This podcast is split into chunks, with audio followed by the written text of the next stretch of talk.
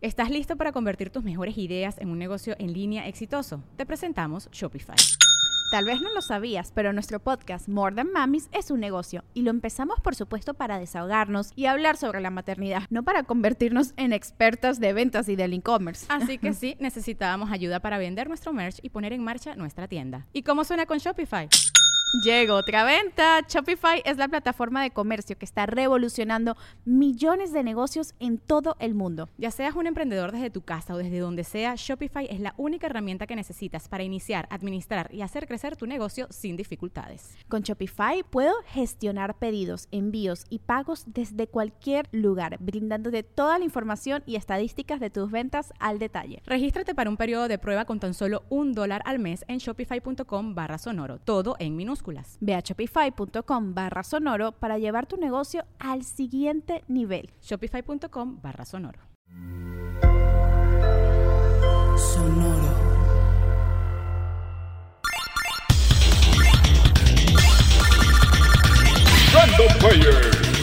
El archivo histórico y cultural del gamer. Sin él no existirían Mario, Donkey Kong, Link, Fox McCloud, Olimar e infinidad de personajes de los videojuegos de Nintendo. Un diseñador, director y productor que sin pretensiones se ha mantenido a la vanguardia priorizando la diversión. Es la leyenda detrás de las leyendas, Shigeru Miyamoto. Nació el 16 de noviembre de 1962 en Sonobe, en la prefectura de Kyoto, Japón. Desde joven disfrutaba mucho de las películas de vaqueros y era gran entusiasta de los manga. De hecho, quería dedicarse a ellos, pero también le gustaba mucho salir a un bosque cercano de su casa, donde gracias al poder de la imaginación vivía grandes aventuras, que luego sirvieron como fuente de inspiración para la leyenda de Zelda.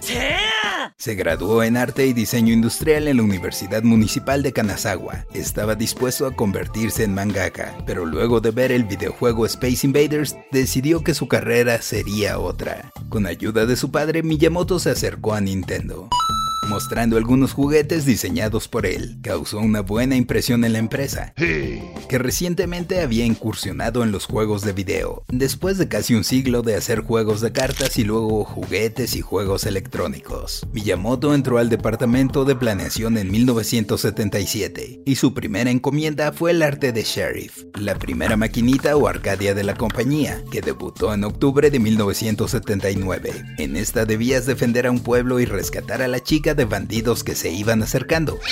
En 1980 se involucraría más en el desarrollo de otra maquinita, llamada Raider Scope, muy similar a Galaxian y a su amado Space Invaders.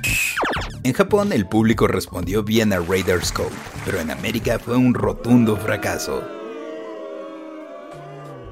Efectivamente, ya estaban Galaxian y Space Invaders, lo que casi lleva a la compañía al colapso financiero por lo que el entonces presidente de Nintendo, Hiroshi Yamauchi, encomendó a Miyamoto con una misión clave, crear un nuevo videojuego para reutilizar el mismo hardware, los mismos gabinetes, placas y equipo de Raider Scope. La primera idea de Miyamoto fue una entrega de plataforma con un triángulo amoroso en pantalla, como el de Popeye, Olivia y Brutus, así que intentaron conseguir los derechos de los personajes, pero no se pudo concretar, por decir elegantemente que no les alcanzó la feria. Así que se inventó a los suyos, un carpintero llamado Mario, ¡Let's go! un gorila llamado Donkey Kong y una damisela en apuros, Pauline. No, no me equivoqué. Al principio Mario era carpintero y su interés amoroso no era Peach, era otra chabacana. El juego fue Donkey Kong.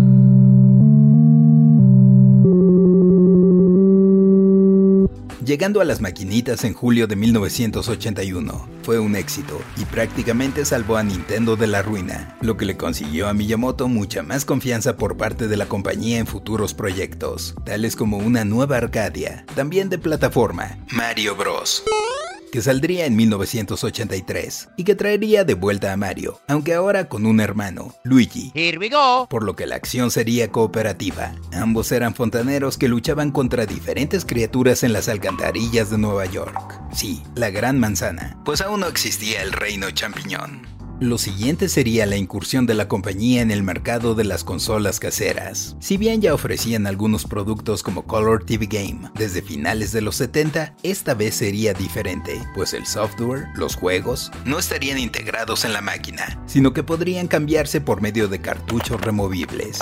Pensando precisamente en un entorno distinto a los locales de Arcadias, Miyamoto decidió distanciarse de las dinámicas de hacer la puntuación más elevada, optando por enfatizar la jugabilidad y lo divertido del recorrido.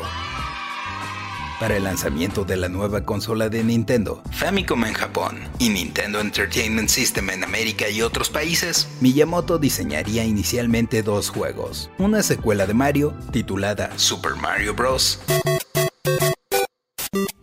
y una propiedad intelectual completamente nueva, The Legend of Zelda. En el primero tendríamos a Mario y Luigi de vuelta. Aunque ahora en modalidad de avance horizontal, ya que en sus juegos previos todo ocurría dentro de la misma pantalla. Y para Zelda, Miyamoto retomaría, como ya te platicaba, sus aventuras en el bosque, planteando un mundo fantástico, en el que visitabas diferentes calabozos de forma no lineal. Miyamoto hizo secuelas de estos títulos, perfeccionando con cada una su trabajo, y también participó en diferentes roles dentro del desarrollo de otros juegos de NES, como Ice Climber, Kid Icarus y Excite Bike. Ya para los 90 Miyamoto era más que reconocido y encabezaba el departamento de análisis y desarrollo de la compañía, Nintendo EAD. Allí tendría múltiples proyectos a su cargo, como F-Zero, Star Fox, Super Mario Kart y las nuevas secuelas de sus bebés, Super Mario World 1 y 2 y The Legend of Zelda, A Link to the Past.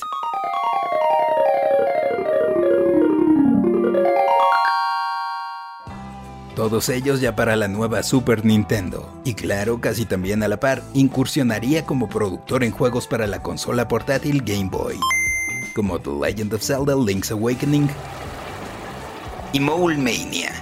Su sencillez y simpatía también le ganaron convertirse en una especie de vocero para la compañía en eventos públicos, pues el mundo entero estaba fascinado con sus creaciones, que serían influencia para muchos, fuera y dentro de Nintendo, como el joven Satoshi Tajiri, quien tuvo el honor de ser asesorado por Miyamoto para crear una serie de juegos de la que quizá hayas escuchado, Pokémon. Para Nintendo 64, Miyamoto solo dirigiría Super Mario 64. Pero produciría Mario Kart 64, Star Fox 64, F-Zero X,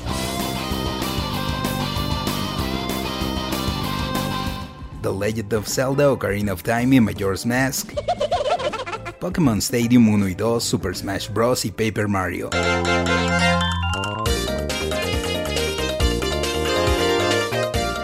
Entre otros, mientras que para GameCube, además de producir Luigi's Mansion, Super Mario Sunshine, Metroid Prime, Eternal Darkness and It is Requiem. Deep into that darkness peering, long I stood there. F-Zero GX, You got a boost power! The Star Fox Adventures y Star Fox Assault, además de muchos otros, presentó una nueva creación suya. Título que originalmente había concebido como Adán y Eva en el paraíso controlando múltiples personajes en pantalla, que serían su progenie, pero que poco a poco modificó para que fueran las aventuras de un astronauta del planeta Hocotate, quien al llegar a un planeta desconocido fuera ayudado por las criaturas que allí encontraba, los Pikmin surgiendo la idea y apariencia de estos a raíz de las experiencias de Miyamoto con la jardinería. En 2005 presentaría otra nueva idea, también inspirado por experiencias propias con mascotas, Nintendogs, para Nintendo 10, siendo formidable, aunque solo fungió como productor.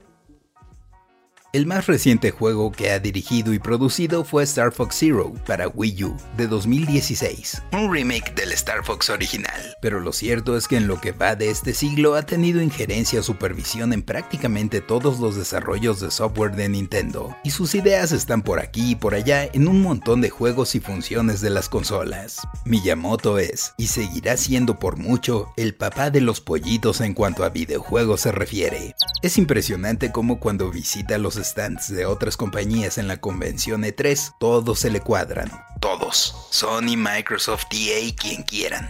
En persona es un tipo muy humilde, pero impone por su trayectoria. Es alguien agradecido con las oportunidades que ha tenido, pues según él mismo, a pesar de no ser ingeniero o programador, ha tenido la suerte de aprender desde cero sobre el desarrollo de los videojuegos. Una ocasión tuve oportunidad de compartir algunos instantes con él, luego de una entrevista en E3, y me enseñó a configurar los controles de Wii antes de que saliera al mercado, y sin decir una sola palabra, pues a pesar de que sabe un poco de inglés, solo habla japonés. Yo soy el Paella y esto fue Random Player. Random Player es un podcast original de Sonoro, disponible en cualquier plataforma donde escuches tus podcasts. Suscríbete en Spotify y comparte este episodio con tus amigos. Yo soy el Paella y esto fue Random Player. Random Player.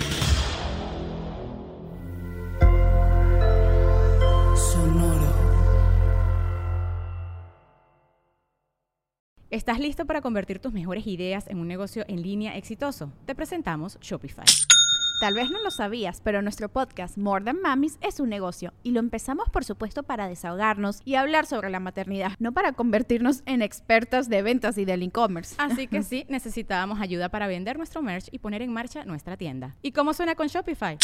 Llegó otra venta. Shopify es la plataforma de comercio que está revolucionando millones de negocios en todo el mundo. Ya seas un emprendedor desde tu casa o desde donde sea, Shopify es la única herramienta que necesitas para iniciar, administrar y hacer crecer tu negocio sin dificultades. Con Shopify puedo gestionar pedidos, envíos y pagos desde cualquier lugar, brindándote toda la información y estadísticas de tus ventas al detalle. Regístrate para un periodo de prueba con tan solo un dólar al mes en shopify.com barra sonoro, todo en minúsculas.